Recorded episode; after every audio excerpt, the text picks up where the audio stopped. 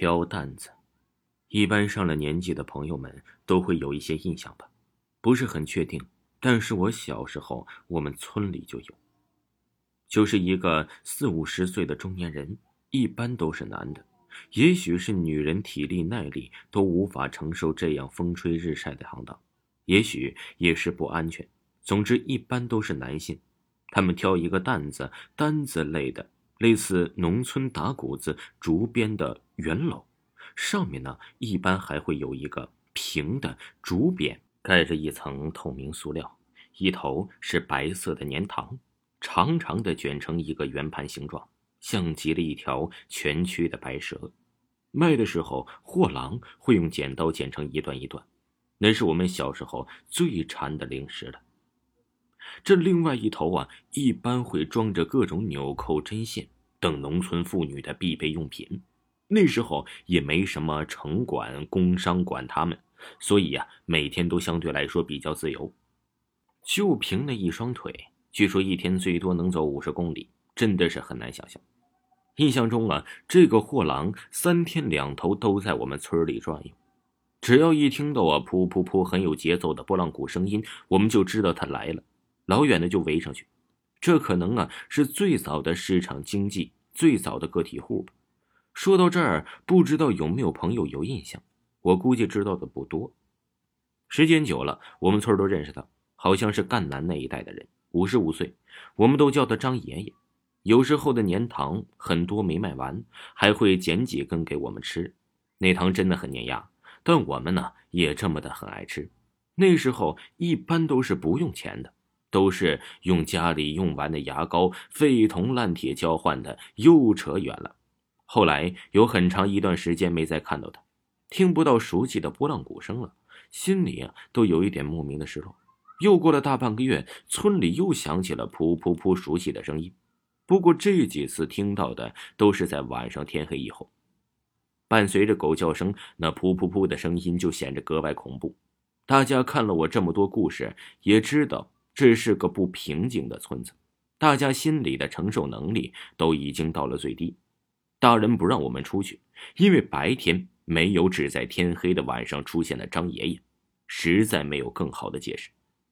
有好几次趁奶奶不在，我还是跑出去看，但很遗憾，只能听到脚步声、波浪鼓声，却从来没看到过人，哪怕那声音很近，仿佛就在你身后。到了九月末，有一天晚上，月亮啊是特别的圆，地上连落叶都能看得一清二楚。那晚注定是一个寻常的夜晚。有两个深夜去河里摸电鱼的村民，回到村里，经过了村子唯一一条青石板街巷，远远的听到那噗噗噗的声音过来，越来越近。不同的是，这次两人同时看到挑担子慢慢走来的火狼。毕竟全村都太熟悉了，还没走太近，两村民已经觉得不对，没道理呀！一个多月不见，这货郎就比以前矮一个头。在明亮的月光下，再仔细一看，头呢？没有头。当时两人腿都软了，也不知道是如何爬回家的。回家以后，两个人都大病了一场。村里人后来从邻里乡亲的那里知道，货郎一个月前就被车碾死了。死得很惨，整个头都被压扁了，也不知道魂魄为什么会回到我们村，是惦记呢，还是不舍呢？火葬场的哭声，在我们县城北部，城关往五里塘方向有一个很长的坡，那时候还没有驾驶员考试中心，在坡的左边有一条不宽的土路，顺着一座不高的丘陵的山腰，一直绵延到几里。当你看到一排很长的围墙和一个几十米高巨大的烟囱，就是火葬场了。那时候火葬场里面还没有现代那一片花园式的公墓陵园，这些年变化是很巨大的。前几年回老家做清明，进去看到和二零一一年母亲去世那年呢看到的几乎不是一个地方，又扯远了。这个故事啊，可以说是相当有年份的了。可以说，许多人那时候还没有出生，应该是八十年代初，也就是火葬场刚建立的头几年。那时候，火葬场一到晚上是准时关门的。只留了一个五十岁左右的姓王的中年人看大门，在这里我们就叫他老王吧。有一年冬天，刚从县医院的太平间运来了一个二十几岁左右的年轻女死者，据说呀死得很惨，是被人捅了七刀，送到医院不久就死了。由于案件一直没破，亲属不肯火化，在太平间里放了一个多月。后来呀，由县里先垫一笔钱，亲属才同意运来火化。在火化之前，亲属给死者换了一身干净的白色夹克，还有一双当时很少能买到的女士半高底靴子。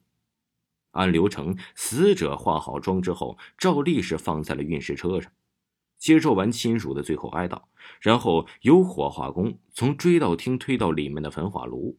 这焚化炉并排有两个四十公分高、四十公分宽的尸体进口，也就是说可以同时焚化两具尸体。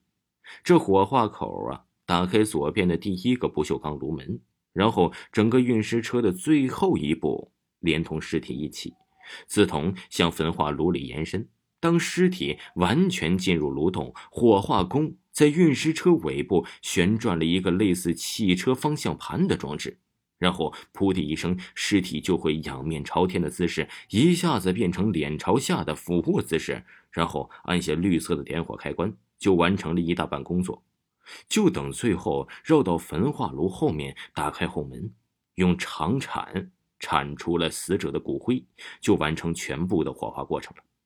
但是这一次似乎没有那么顺利，平时只需要两小时就能完成的焚化过程，整整烧了五个小时。透过焚化炉门的玻璃洞看进去，死者似乎和刚放进去是一样的。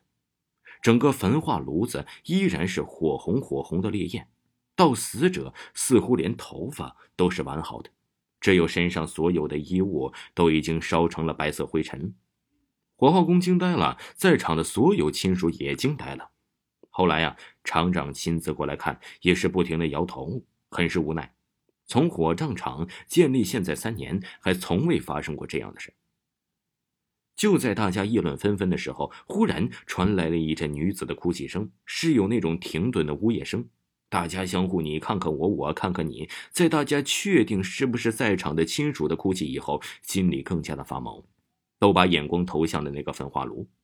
没错，这哭泣声就来自那里面。还没等所有人快崩溃的神经平复下来，更惊人的一幕发生了。只听到了砰砰砰的撞击声，那不锈钢炉门在不断的颤动，似乎里面的死者下一秒就会破炉而出。这时候，所有人再也受不了了，只留下了一片惨叫声。之后，整个人追到大厅，到焚化炉，没有留下一个人。厂长都跑了。后来呀，不知道是家属还是火葬场请来了几个和尚。几个和尚到了以后，看到现场情况，低下头，闭上眼睛，直念阿弥陀佛。其中一个在炉门贴了几张奇怪的黄符。三个和尚又接着念了一会儿，不知道是佛经还是咒语，然后对火化工说：“好了，开始烧吧。”炉火再次打开，果然呢，这次不到两小时，尸体全部烧完。事后，三个和尚中最年长的对大家说：“可怜的女子，死得太惨，太冤枉。”她不愿意走啊。